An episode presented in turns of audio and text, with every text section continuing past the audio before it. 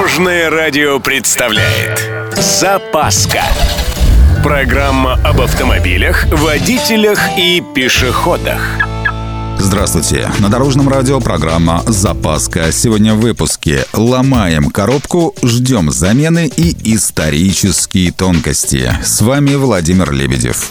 Поехали. Интересное наблюдение. У водителей, которые привыкли держать руку на ручке коробки передач, КПП изнашивается быстрее – даже небольшие подрагивания руки на кочках или в такт музыки приводят к довольно серьезным последствиям.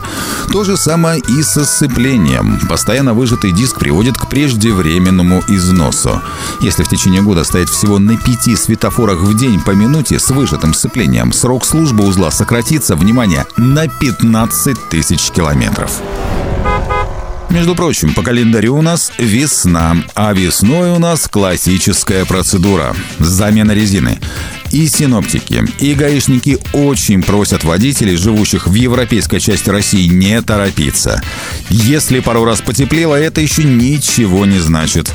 Опытные водители рекомендуют очень простой способ определения времени замены.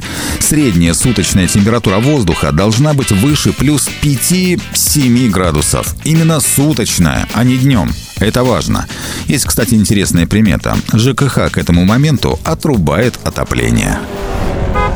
Кстати, первую шину, оказывается, изобрели аж в 1846 году. Отличился здесь Роберт Томпсон, причем действительно отличился. Он не просто взял патент на свою идею, а конструктивно воплотил мысль и провел массу испытаний. Увы, никому это изобретение не понадобилось, пока в 1888 году, спустя 40 с лишним лет, свой патент взял Джон Данлоп.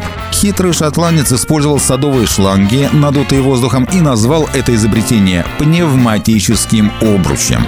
А вот первыми, кто стал использовать пневматические шины Данлопа на автомобилях, стали братья Андре и Эдуард Мишлен. Вот такие тонкости истории. На этом у меня все. С вами был Владимир Лебедев и программа «Запаска» на Дорожном радио. Любой из выпуска вы можете послушать на нашем сайте или подписавшись на официальный подкаст. Дорожное радио. Вместе в пути. Запаска. Практически полезная, теоретически грамотная, приятная во всех отношениях. Программа об автомобилях, водителях и пешеходах.